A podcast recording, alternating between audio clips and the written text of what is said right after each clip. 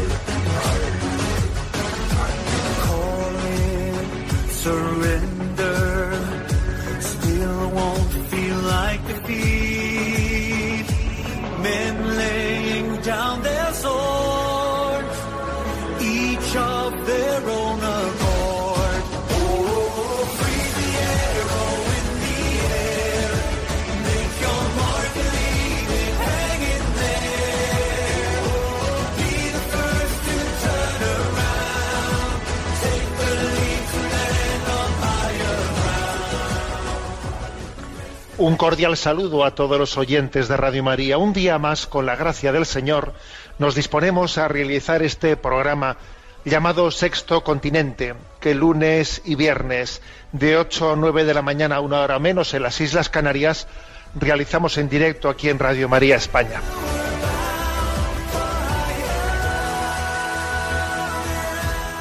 En el siglo IV antes de Cristo, decía así Aristóteles en una de sus obras principales llamada Ética a Nicómaco.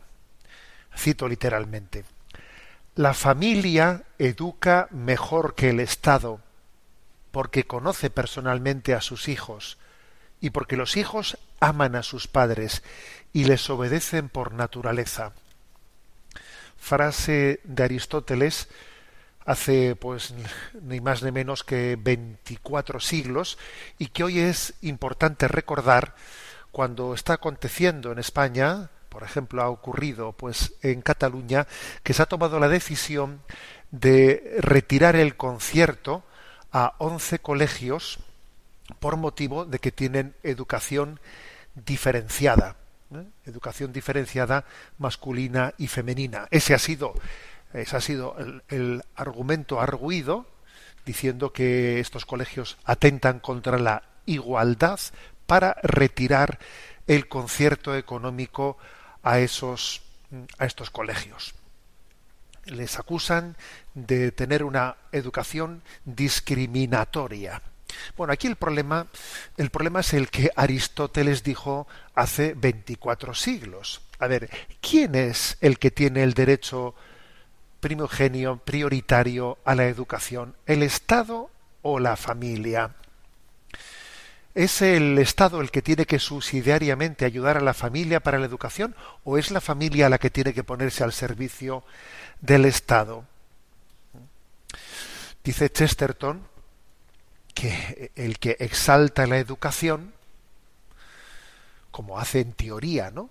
Como hacen en teoría las administraciones educativas, el que exalta la educación tiene que exaltar al mismo tiempo la autoridad moral de los padres para educar. El que desprecia o minimiza la autoridad de los padres en la educación, desprecia la educación misma. Chesterton Dixit. Luego vamos a ser claros. En el fondo estamos hablando de un desprecio de la educación. El que desprecia la autoridad de los padres, su derecho de ver, de discernir cuál es la mejor educación para sus hijos, está despreciando la, la educación misma. Vemos con, con, preocupación cómo Occidente camina por un camino que, en un tiempo parecía que era el camino de los estados eh, filocomunistas que desde una concepción marxista-leninista pretendían anular cualquier tipo de iniciativa social que no naciese del Partido Comunista, pretendían incluso también anular la capacidad de decisión de la familia de manera que toda eh, la cosmovisión de la sociedad se hiciese desde el Estado. Bueno, curiosamente, esto que parecía que era algo que caracterizaba a los, a los estados marxistas-leninistas está siendo asumido por Occidente. Caminamos hacia una progresiva estatalización.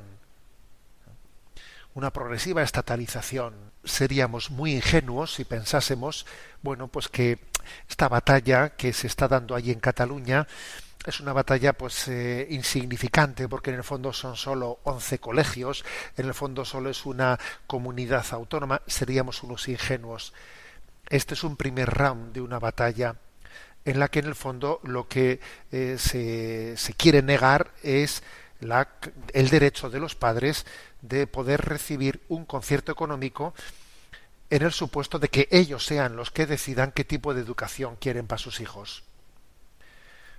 Es decir, se está negando que con los impuestos de un ciudadano, un, el propio ciudadano sea el que pueda decidir de qué manera, qué destino quiere darle a sus impuestos. No. Eh, es el Estado el que al margen de la voluntad del contribuyente es el que decidirá ese dinero de qué manera sea utilizado. Si usted quiere con sus hijos educarlos, tendrá que hacerlo, eh, tendrá que pagar doblemente, tendrá que pagar al Estado el, impuesto para que lo utilice en aquello lo que usted no tiene ni arte ni parte, y por otra parte tendrá que pagar a sus hijos una educación privada porque el Estado no está dispuesto a reconocer que usted con sus impuestos tiene derecho a, bueno, pues a que sean conducidos para la finalidad que yo entiendo en conciencia que, que, tengo el de, derecho de ver de encauzar a mis hijos educativamente. Eh, seríamos unos ingenuos si pensásemos que esta es una batalla menor. Es el primer round de la batalla de la educación concertada es el primer round de la batalla de la iniciativa de la educación social en, en el plano educativo. ¿Quién es el Estado para decir a unos padres que ellos no tienen derecho a recibir la parte proporcional de sus impuestos en el caso de que decidan que sus hijos estén en un colegio de vocación, de educación, perdón, diferenciada? ¿Quiénes son ustedes para decir tal cosa? ¿Quién, ¿Quién ha dicho que una educación diferenciada es discriminatoria? ¿Discriminatoria de qué? Si son los padres los que la eligen libremente. La auténtica discriminación consiste en que esos padres, que a esos padres no se les permita el ejercicio de su discernimiento. Están siendo discriminados desde una concepción absolutamente opinable.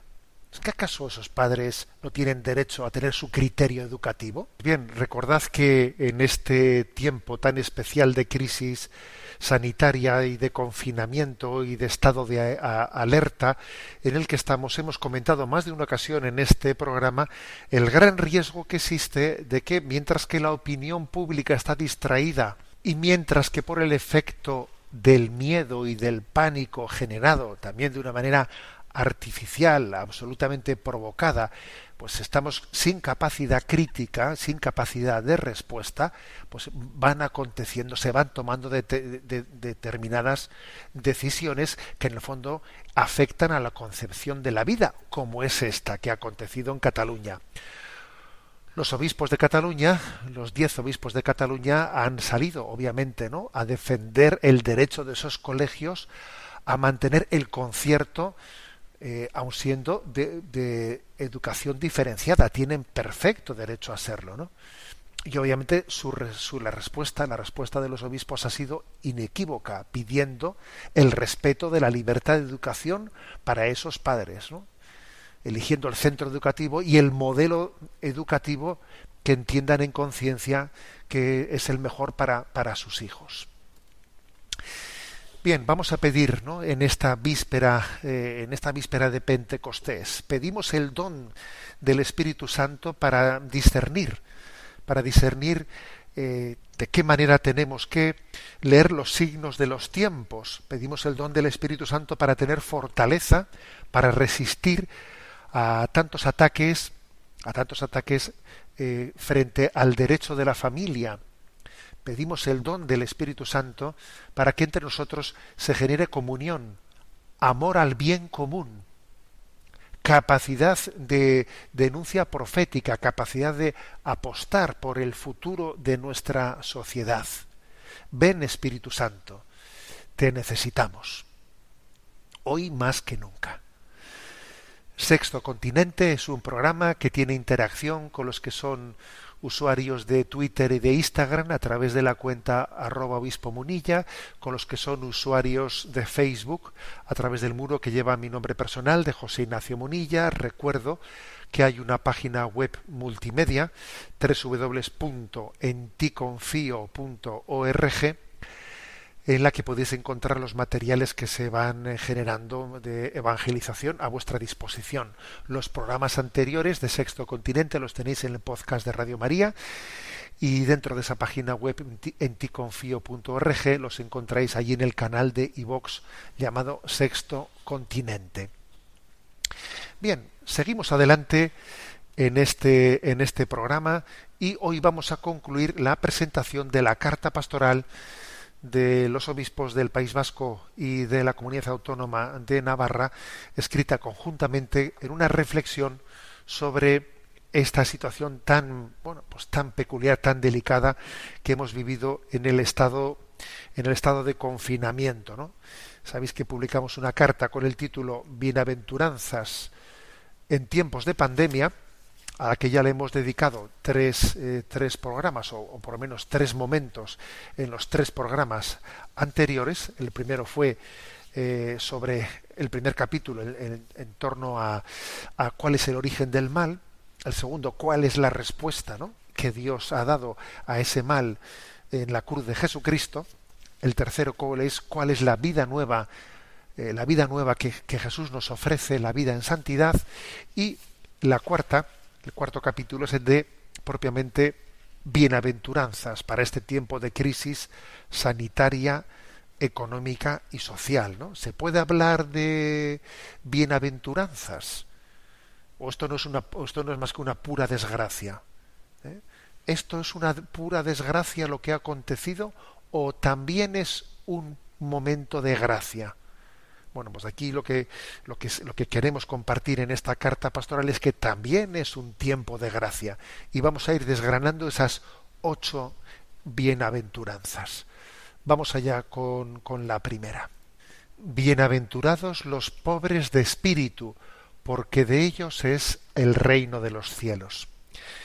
Esta es la gran respuesta, la gran respuesta a esa tentación que ha rondado, que ronda este mundo, que es el de pretender ser como dioses, pretender hacer una realidad a nuestra medida. Fijaros lo que es, por ejemplo, la ideología de género, que pretende redefinir qué es el matrimonio, qué es qué, la propia antropología, decidir si yo quiero ser hombre, si yo quiero ser mujer, quiero que el mundo, que la realidad esté hecha a la medida de mi deseo. Mi deseo es el que configura la realidad, ¿no?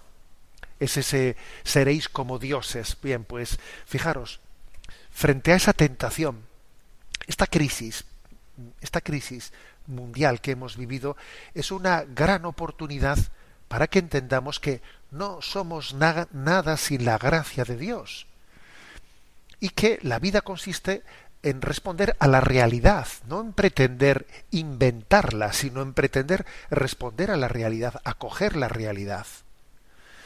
En el fondo es la primera bienaventuranza la que nos enseña tal cosa. Bienaventurados los pobres de espíritu. Pobre de espíritu es aquel que es humilde para aceptar la realidad.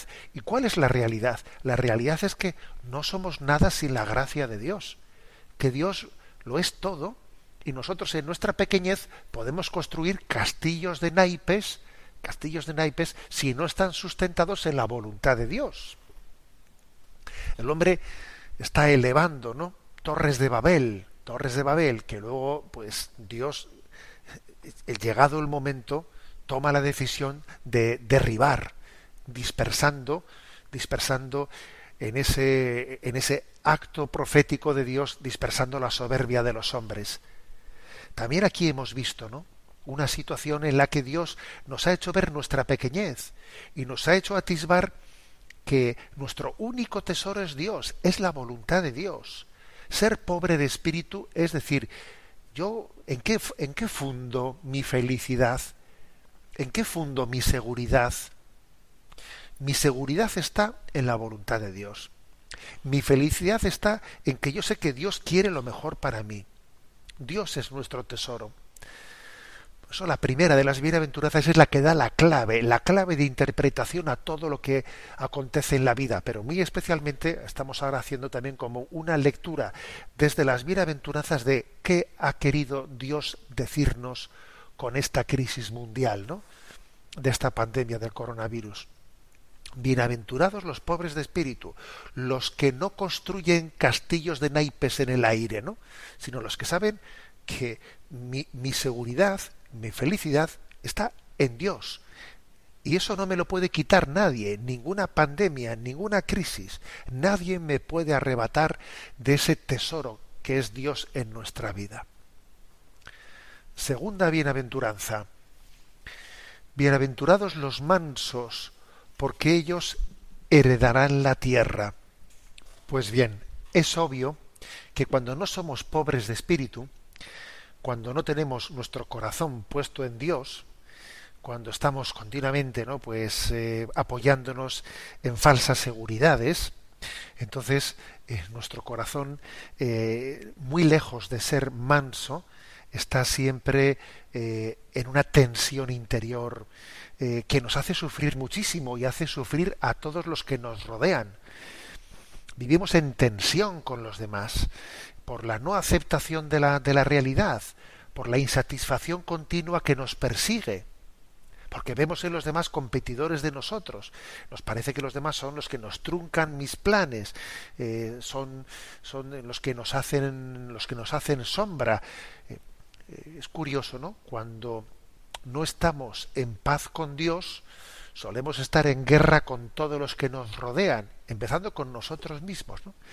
Y sin embargo, de la primera de las bienaventuranzas, que por cierto, la, en la primera de las bienaventuranzas es la que funda todas las demás, como el primer mandamiento de la ley de Dios es en el fondo eh, contiene los diez mandamientos. Así también pasa con la primera bienaventuranza.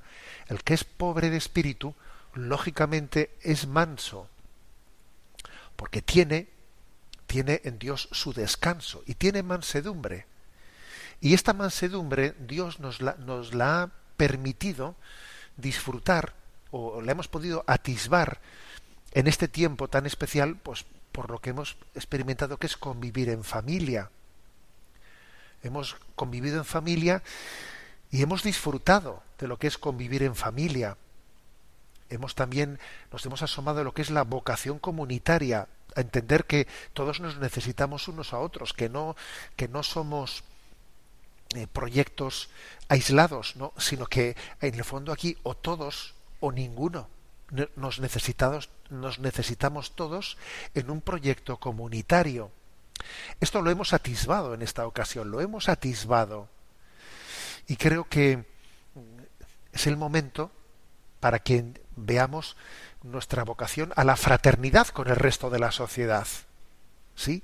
O sea, que no vivamos con tensión nuestra relación con los demás. Ojalá hayamos aprendido de esta situación a disfrutar más de la familia. Ojalá hayamos crecido en capacidad comunitaria, en corresponsabilidad también de qué yo puedo aportar al bien de los demás, de qué me tengo que privar yo por el bien de los demás. Y hay una cosa que yo no quiero callarme, ¿no?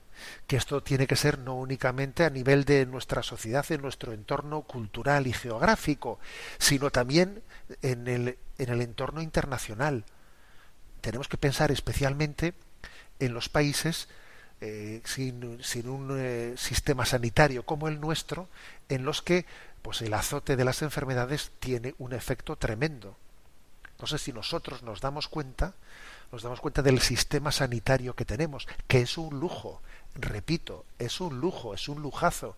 Cuando uno viaja por ahí se da cuenta de lo que es el sistema sanitario que tenemos, ¿no? Bueno, quiero decir que nos que la mansedumbre también tiene que traducirse en un hermanamiento en un hermanamiento con aquellos que en ese reparto desigual e injusto de los bienes en todo el mundo, pues viven situaciones muy diferentes a la nuestra, ¿no?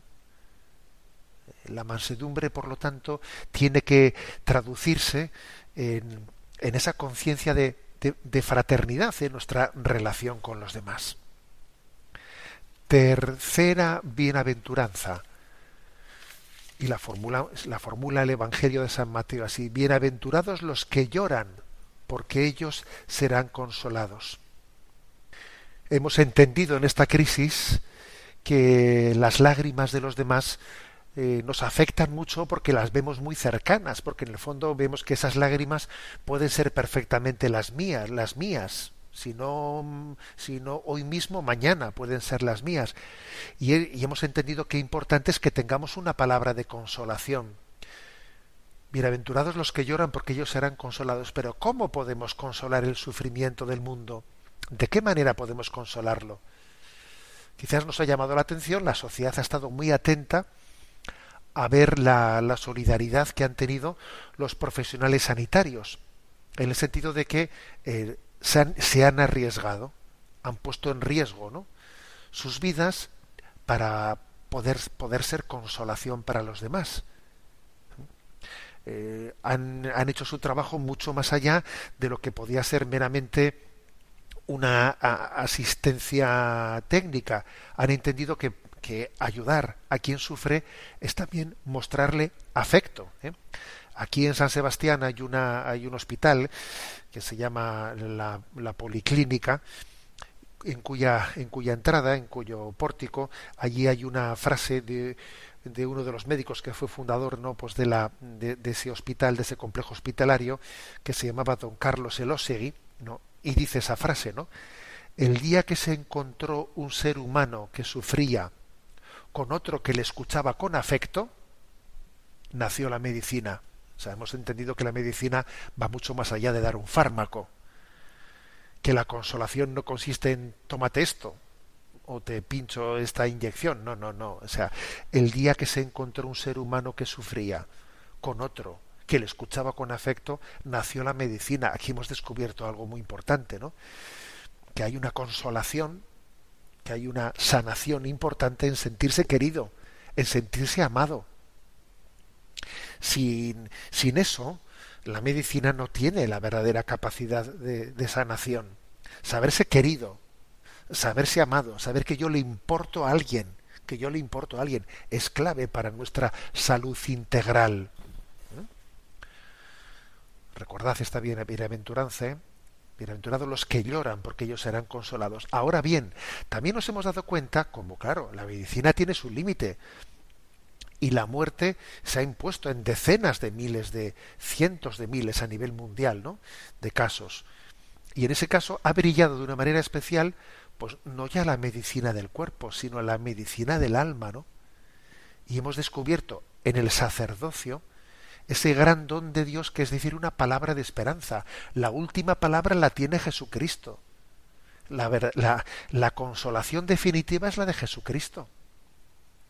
Es verdad que es muy importante la consolación de la medicina, pero ojo, la consolación definitiva es la del médico de nuestras almas, que es Jesucristo, que a través del don del sacerdocio nos da una palabra de consolación. Y esto no es alienarnos y escapar de la realidad, no, no, esto es fundarnos en la victoria de Cristo sobre la muerte. Bienaventurados los que lloran, porque ellos serán consolados. Creo que esta bienaventurada, bienaventuranza ha brillado especialmente, especialmente ha brillado en los sanitarios y ha brillado especialmente en todos aquellos que han asistido a, a ese parto a la vida eterna a través de los sacramentos, a través de la oración de la Iglesia, encomendando las almas a Dios. Vosotros mismos, que me escucháis, que habéis orado por los difuntos, habéis formado parte de esta consolación. Cuarta bienaventuranza. La cuarta bienaventuranza dice, bienaventurados los que tienen hambre y sed de la justicia, porque ellos quedarán saciados la crisis económica generada ¿no? por, esta, por esta crisis sanitaria pone a nuestra consideración la realidad de que somos uno, somos un cuerpo social.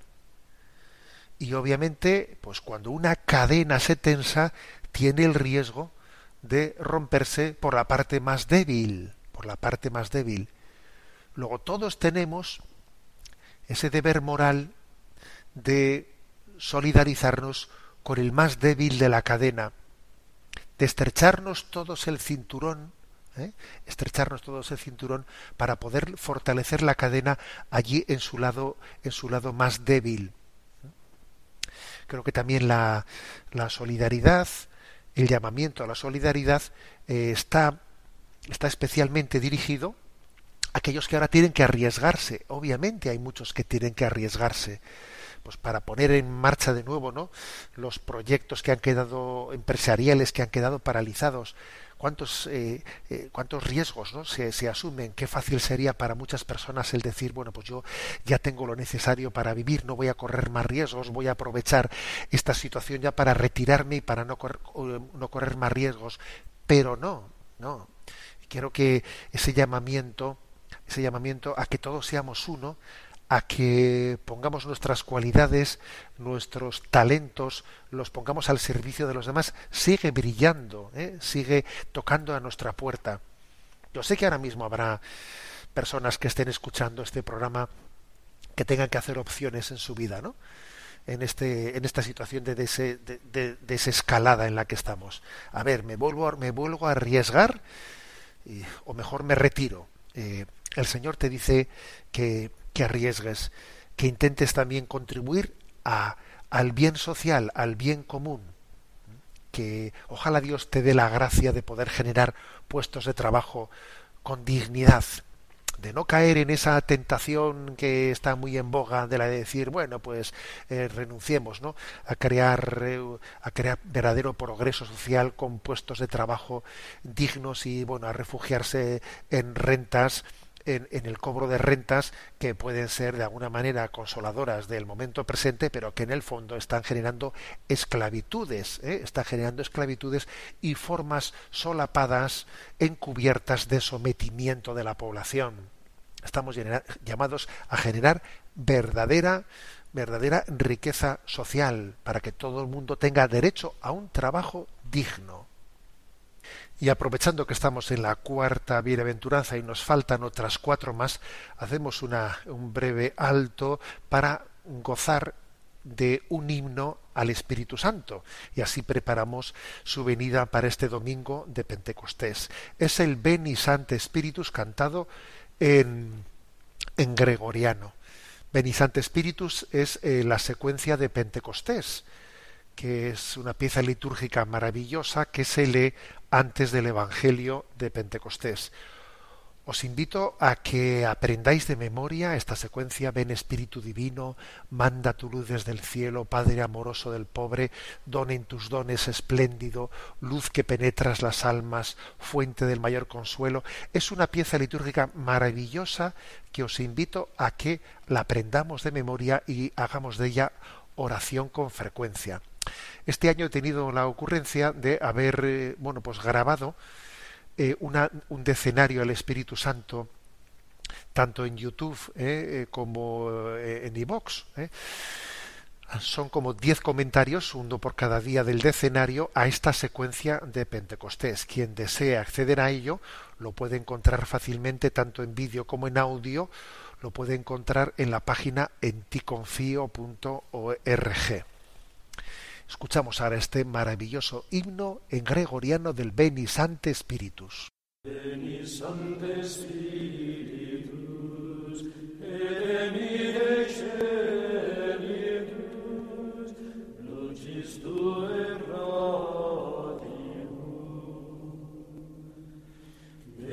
Pater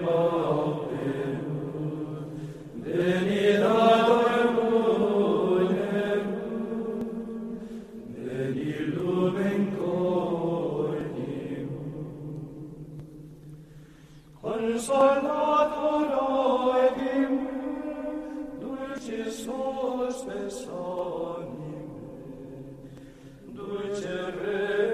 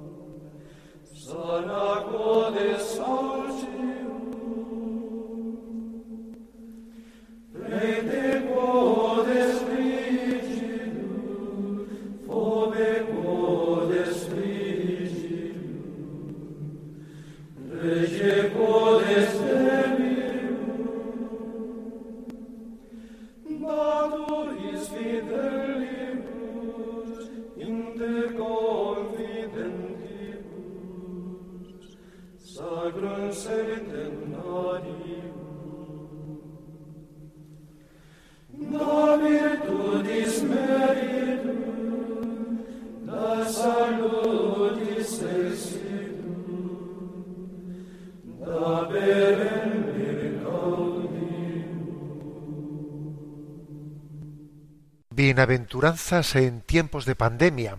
Seguimos comentando el capítulo cuarto de esa eh, carta pastoral de los obispos de la comunidad autónoma vasca y de Navarra que hemos ido un poco desmenuzando en estos últimos programas de Sexto Continente. Hemos comentado ya las cuatro primeras bienaventuranzas. Vamos a, a la quinta.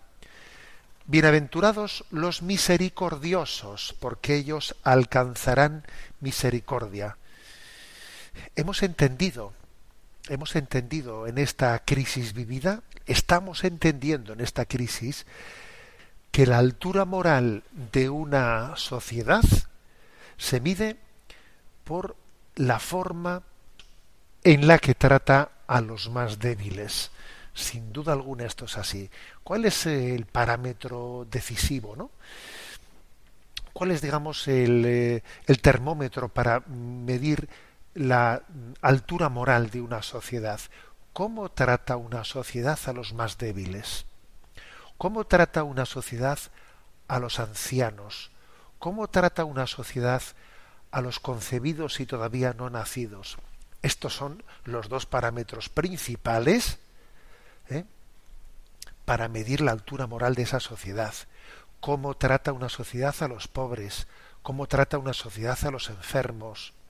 A los excluidos, a los descartados por esta, eh, eh, digamos, competitividad que genera ¿no? nuestra cultura del consumismo. ¿Cómo trata? He ahí un retrato de la altura moral de una sociedad. Bueno, pues está claro, esta, esta situación de crisis que hemos tenido ha sido clave. Hemos entendido que tenemos que mirar al mundo con ojos de misericordia, hacia el que, al que es especialmente débil y ha sido impresionante ver cómo hemos redescubierto la vida de los ancianos. Los ancianos son un gran tesoro, son un gran tesoro, son, son un depósito de sabiduría para esta sociedad. Y hemos entendido lo que es el drama de su pérdida, el drama de que los, nuestros ancianos no pueden estar cerca de nosotros cuando están enfermos Ojo, quizás haya muchas personas que después de esta situación decidan que sus ancianos igual tienen que estar en un lugar mucho más central en la vida de la familia que el que habían estado hasta ahora, ¿eh? Ojalá sea así. También habrá muchos que entiendan que no podemos salir de esta, de esta situación que hemos vivido, la que hemos luchado por la vida de los más débiles y ahora plantearnos, vamos a probar la eutanasia. Pero bueno, estamos tontos algunos entenderán que no podemos hacer la apuesta que hemos hecho por los más débiles para ahora dejar eh, pues desprotegida la vida de los más débiles, por ejemplo, el seno materno. Es que todo está unido. Alguno dirá, ¿qué tiene que ver? ¿Está usted mezclando cosas? No, no estoy mezclando cosas. Todo está unido, todo es uno. Existe una absoluta coherencia en la verdad moral de la vida, en esa cultura de la vida hay una absoluta coherencia. Igual que hay una absoluta coherencia, por desgracia, ¿no? en la cultura de la muerte. Sexta bienaventuranza, que dice, bienaventurados los limpios de corazón, porque ellos verán a Dios. Bueno, el sentido profundo y último de la vida humana solo puede ser conocido a la luz de Cristo. O sea, tener un corazón limpio, tener un corazón limpio para poder acoger la luz de Dios, para poder ser iluminados por Dios. ¿eh? Demasiada confusión, demasiado relativismo, demasiadas ideologías, demasiadas contradicciones. Obviamente no, no, entra la luz en nosotros. Necesitamos un corazón, un corazón transparente por el que pueda penetrar la luz de Dios, la luz de su palabra, la luz de la revelación. La Iglesia ha hecho un gran esfuerzo. En mi opinión ha sido posiblemente dentro de esta crisis, desde la perspectiva de la Iglesia, el campo en el que la Iglesia ha respondido de una manera más, eh, más llamativa, ¿no? La predicación de la palabra en este momento, dar una, una, un anuncio del Evangelio nuevo, por nuevos caminos, por nuevos métodos, por nuevas formas, hacer llegar la esperanza del Evangelio al mundo. Creo que la Iglesia, gracias a Dios, en esta situación en la que podía haber quedado como callada, como un bozal, como un bozal puesto, no ha sido así ha entendido que tenía que dar, dar luz de esperanza, luz de sentido, para que los corazones humildes, ¿no? puedan recibir esa luz. Es verdad que los corazones que se que son soberbios se cierran a la luz y no hay mayor ceguera del que no quiere ver, eso es otro tema. Pero pero sí que podemos dar gracias a Dios, ¿no? Porque nos haya permitido ser instrumento de su luz. Séptima bienaventuranza. Bienaventurados los que trabajan por la paz, porque ellos se llamarán los hijos de Dios.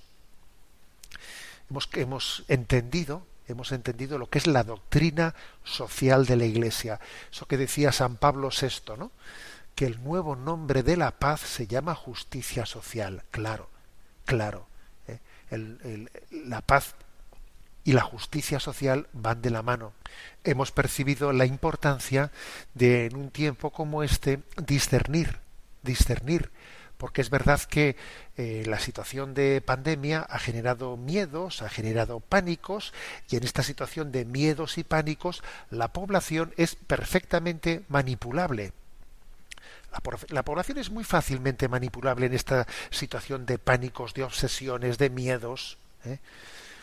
Y, qué importante es el que, bueno, la adopción de medidas urgentes eh, que de alguna manera limitan temporalmente derechos, libertades, pues no se convierta en un riesgo, riesgo, en una excusa, en una, en un escenario en el que se está de alguna manera sometiendo la libertad de conciencia, sometiendo la libertad de expresión cercenando también el derecho a la libertad religiosa. Es tan, importante que nosotros creamos en una paz, pero una paz verdadera, ligada a la justicia social, no una paz falsa, borreguil, ¿eh? borreguil de tener una población sometida por miedo y por pánico. Creo que la, necesidad de familiarizarnos con la doctrina social y de discernir desde ella ha brillado más que nunca en este momento, ¿no? Queremos una paz, pero una paz verdadera, ¿no? No una paz del miedo, del miedo que somete la, la población de una manera acrítica. Y por último, ¿no? La octava de las bienaventuranzas, bienaventurados los perseguidos por causa de la justicia, porque de ellos es el reino, el reino de los cielos, ¿no? Porque somos conscientes, también lo hemos visto, en medio de esta crisis, que las incomprensiones y las dificultades nunca nos han de faltar. Nunca nos han de faltar, pero bueno, lo asumimos, lo asumimos, ¿no? Porque algunos, por no tener problemas, ¿eh? renuncian al compromiso, renuncian a amar. Pero sin amor, ¿para qué sirve la vida? Preferemos tener líos, pero líos una vez, de, una vez de tener líos, que sean por cosas que merecen la pena, ¿no? Y asumiremos incomprensiones, asumiremos dificultades, asumiremos críticas, ¿no? Pero podremos decir que estamos gozosos de haber entregado nuestra vida por un ideal y no haber perdido la vida, no haber desperdiciado la vida, ¿no? Sí, aquel que se compromete por la justicia social va a ser perseguido, va a haber problemas. Te lo dice Jesús, ¿no? El propio Jesús nos, nos lo advirtió. Pero bienaventurados cuando os persigan, cuando digan contra vosotros cualquier cosa por mi causa. Estad alegres y contentos. Bueno, estas son las ocho bienaventuranzas traducidas, iluminando esta situación tan especial. ¿no? Os invito, lo tenéis en la página enticonfío.org, a poder leer íntegramente esta carta pastoral que hemos comentado pues en estos últimos días del programa Sexto Continente.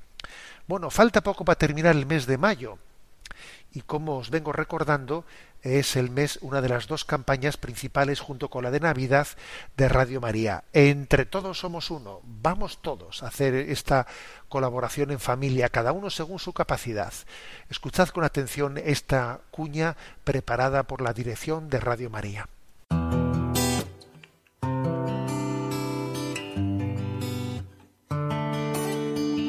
En estos momentos de paralización de muchas actividades, Radio María no ha interrumpido su misión, sino que sigue orando y acompañando con la luz del Evangelio a millones de personas en el mundo entero, para lo cual estamos haciendo un gran esfuerzo por mantener e incluso potenciar nuestra programación, a pesar de nuestros reducidos recursos. Por ello, os pedimos más que nunca oraciones por el personal y voluntarios de Radio María, para que la Virgen proteja su radio y podamos seguir realizando nuestra labor. Por otro lado, dado que Radio María no tiene más ingresos que los donativos de sus oyentes, a pesar de las dificultades de muchos en estos momentos de crisis, confiamos en que quien tiene más posibilidades supla con una aportación más generosa lo que otros no pueden dar ahora. Así, entre todos, con donativos pequeños o mayores, Radio María podrá seguir avanzando en España y, a ser posible, ayudando también a otras Radio María de países más necesitados. Recuerda que puedes hacer tu donativo sin moverte de casa con una simple llamada al 91 822 8010 o a través de nuestra página web radiomaria.es, donde verás los números de cuenta a los que puedes realizar una transferencia bancaria o a través de pasarela de pago con tarjeta. Además, tenemos ya disponible el método de pago Bizum, que es una manera segura y rápida de realizar una transferencia bancaria a través de la APP de tu banco instalada en el móvil. Para ello, tienes que darte de alta en Bizum seleccionar la opción de pago con la posibilidad de realizar un envío a una ONG, localizándonos en el buscador como Radio María o introduciendo nuestro código Bizum 38048.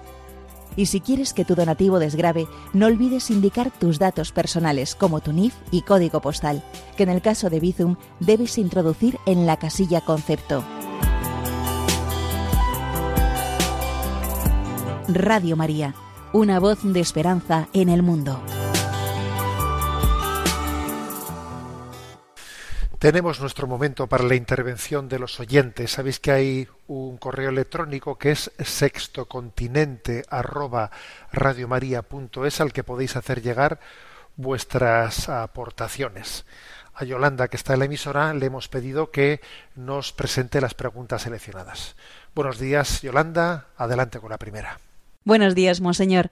María González nos plantea, apreciado Monseñor Monilla, Dios le bendiga y le proteja. Gracias por todo el tiempo y esfuerzo que dedica a nuestra alfabetización espiritual que tanta falta nos hace.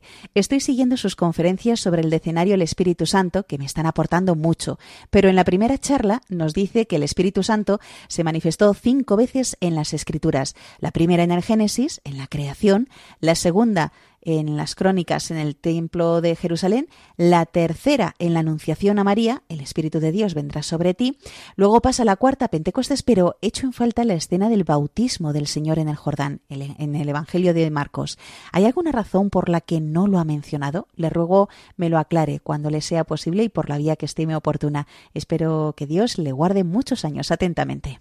Vamos a ver, eh, cuando yo eh, en ese comentario de los dones del Espíritu Santo dije eso, eh, hay como cinco momentos pues principales de la manifestación del Espíritu Santo en la creación, en, en, la revelación de Israel en el templo, en el templo donde Dios se compromete a estar presente en esa alianza con el pueblo de Israel, luego en la encarnación, ¿eh? en la encarnación, luego pues en Pentecostés y luego en nuestra vida, ¿no? El Espíritu Santo tiene que manifestarse en nuestra vida. Bueno, claro, la oyente dice, bueno, ¿y por qué no ha elegido pues que el bautismo del río Jordán, bien, pero también entendámonos, podíamos elegir muchos pasajes del Evangelio en los que el Espíritu Santo se manifiesta, muchos, ¿eh? No únicamente el del río Jordán. Yo cuando, cuando he puesto como el tercer momento el de la encarnación, en el de la encarnación he querido elegir todos ellos, es decir, en Jesucristo, con Jesucristo el Espíritu Santo se manifiesta. ¿eh? En toda la vida de Jesucristo, incluido por supuesto el episodio del bautismo en el río Jordán, pero en toda la vida de Jesucristo se manifiesta el Espíritu Santo. Por ejemplo, acordaros de ese episodio de Juan que dice Jesús gritó diciendo el que, el que, el que tenga sed que venga a mí y beba de su seno manarán torrentes de agua viva, ¿no? O sea, toda la vida de Jesús es una manifestación del Espíritu Santo. Por eso he elegido el momento de la encarnación como el momento en el que en ella se eh, resume o se incluye toda la vida de Jesús. ¿eh? La siguiente ya es Pentecostés cuando el Señor ha ascendido a los cielos y la última es eh, nuestra propia vida. ¿eh? Por eso se me ocurrió hacer ese resumen. ¿no? Cinco momentos principales de manifestación del Espíritu Santo. La creación. Porque acordaros de que el Espíritu Santo también es creador. El Espíritu se cernía sobre las aguas, dice el Génesis. Segundo, el de la alianza con, con Israel, porque Dios elige un pueblo y la gloria de Yahvé habita en ese pueblo. ¿eh? El Espíritu Santo habita en, en el templo de Israel, en medio, ¿no? en esa arca de la alianza. ¿eh? Tercer lugar, en Jesucristo, que es el culmen de la revelación, en cuarto lugar, en Pentecostés, que es la efusión del Espíritu Santo una vez que el Señor ha ascendido a los cielos. Y la quinta, la quinta es como decir, a ver, eso queda, queda pendiente de que tú acojas el Espíritu Santo en esta fiesta de Pentecostés, en cada momento de tu vida, ¿no? en el que el, Espíritu Santo está viniendo a ti, no únicamente vino, sino que quiere venir a ti de una manera eh, eh, propia y específica. Adelante con la siguiente pregunta. Javier Moreno nos plantea, buenos días, Monseñor. Lo primero, muchas gracias por su servicio y a todo el equipo de Radio María. Quería preguntarle, dada la situación política en que nos encontramos, en la que muchos pensamos que vamos camino de Venezuela, ¿qué dice la Iglesia sobre la misión del cristiano en la sociedad, concretamente si existe, como parece, un peligro de pérdida del Estado de Derecho y de nuestras libertades? ¿Es legítimo una resistencia siempre pacífica y cumpliendo la ley? Es conocido el papel de que Juan Pablo II jugó apoyando la fundación del Sindicato Solidaridad en Polonia y gracias a la resistencia social cayó el comunismo. Entiendo que la Iglesia debe ser prudente, pero ¿no debería ser un poco más explícita a la hora de animar a los cristianos a defender también políticamente y en la calle, si hace falta, los valores democráticos en claro riesgo en estos momentos? ¿No le parece que es el momento de que la sociedad civil debemos manifestar públicamente nuestro apoyo a tantas personas, guardias civiles, policías, policías, jueces, que están siendo presionados por el poder para que actúen de forma antidemocrática?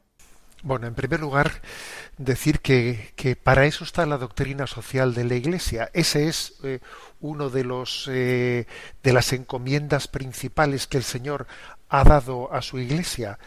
Es la de decir, la de predicar el Evangelio de Jesucristo, teniendo también la capacidad de que ese Evangelio se haga luz eh, para interpretar, para discernir cuál es la situación social del tiempo presente.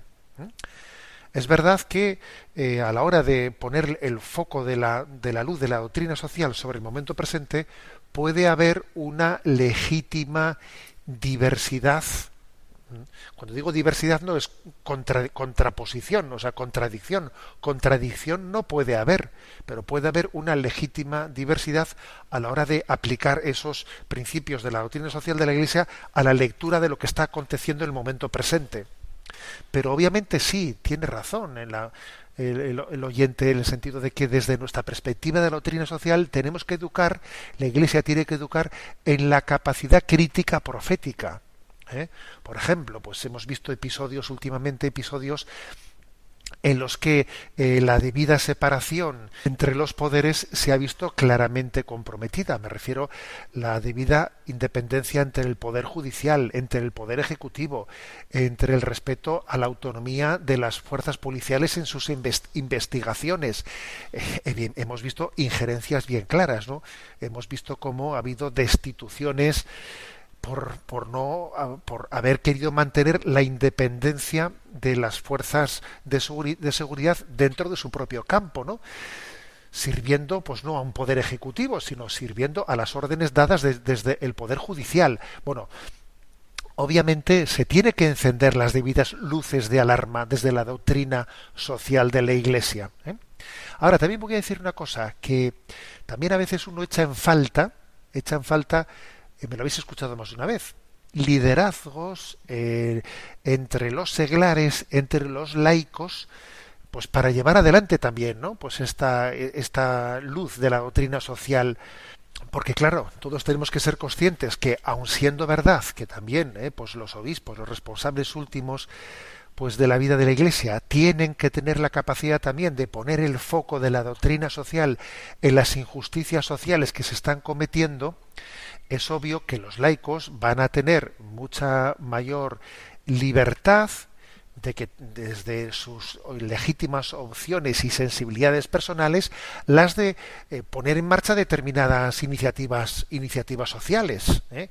me refiero de bueno en el orden de lo que de lo que proponía eh, el oyente no me refiero en el orden de de iniciativas de respuestas pacíficas pero de resistencia social ante esa progresiva manipulación ¿no? de, la, de los principios democráticos de una sociedad.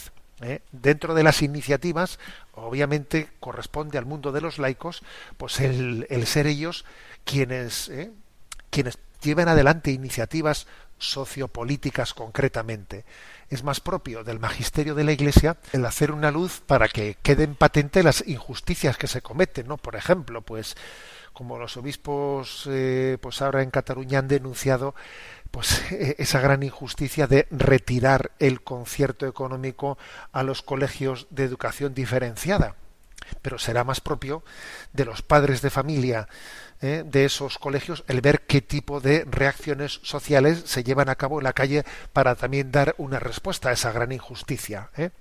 Bien, creo que todos tenemos que estar cada uno en nuestro lugar, pero como un gran cuerpo místico, cada uno desde, desde la especificidad de nuestra, de nuestra vocación. Adelante con la última pregunta. Begoña Alcolea nos pregunta, buenos días, monseñor. Según el diccionario, la palabra mártir se relaciona con una persona que sufre o muere por defender su religión o sus ideales.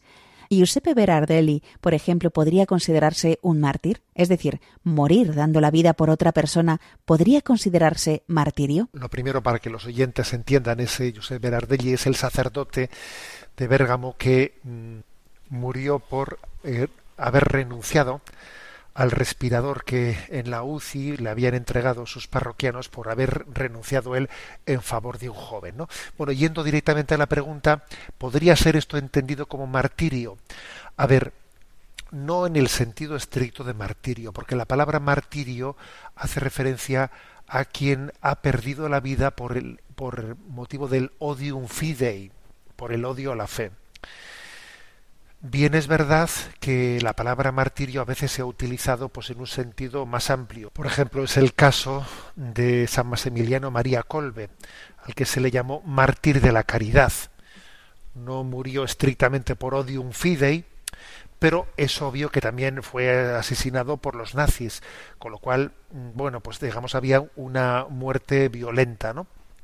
Ahora, quizás aplicar este caso al que de este sacerdote de Bérgamo, pues la palabra mártir yo creo que es excesivo, ¿eh? porque entonces digamos ya el, término martirio pues llega a ser demasiado eh, plurivalente y cuando un término es demasiado plurivalente pues llega a perder un poco su, su fuerza. ¿eh?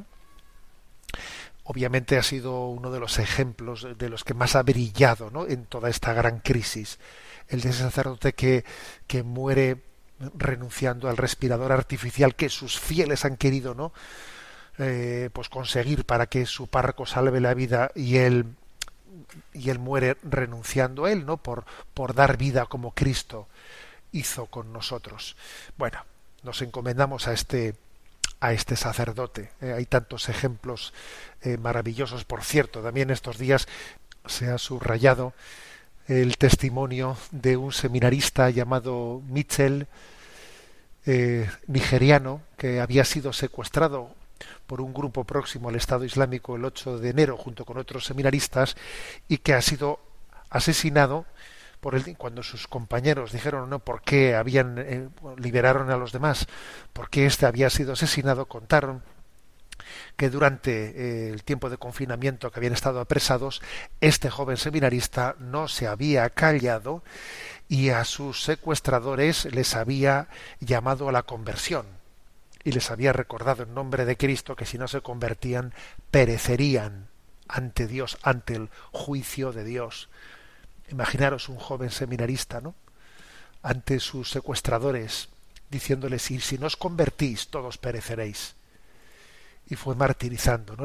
fue martirizado. Vamos a encomendarnos a este joven, vamos a encomendarnos a, a este Mitchell, a este Miguel, Micael, a este joven seminarista pidiendo que rece por nosotros para que nos haga valientes en la confesión de la fe. Me despido con la bendición de Dios Todopoderoso, Padre, Hijo y Espíritu Santo. Alabado sea Jesucristo.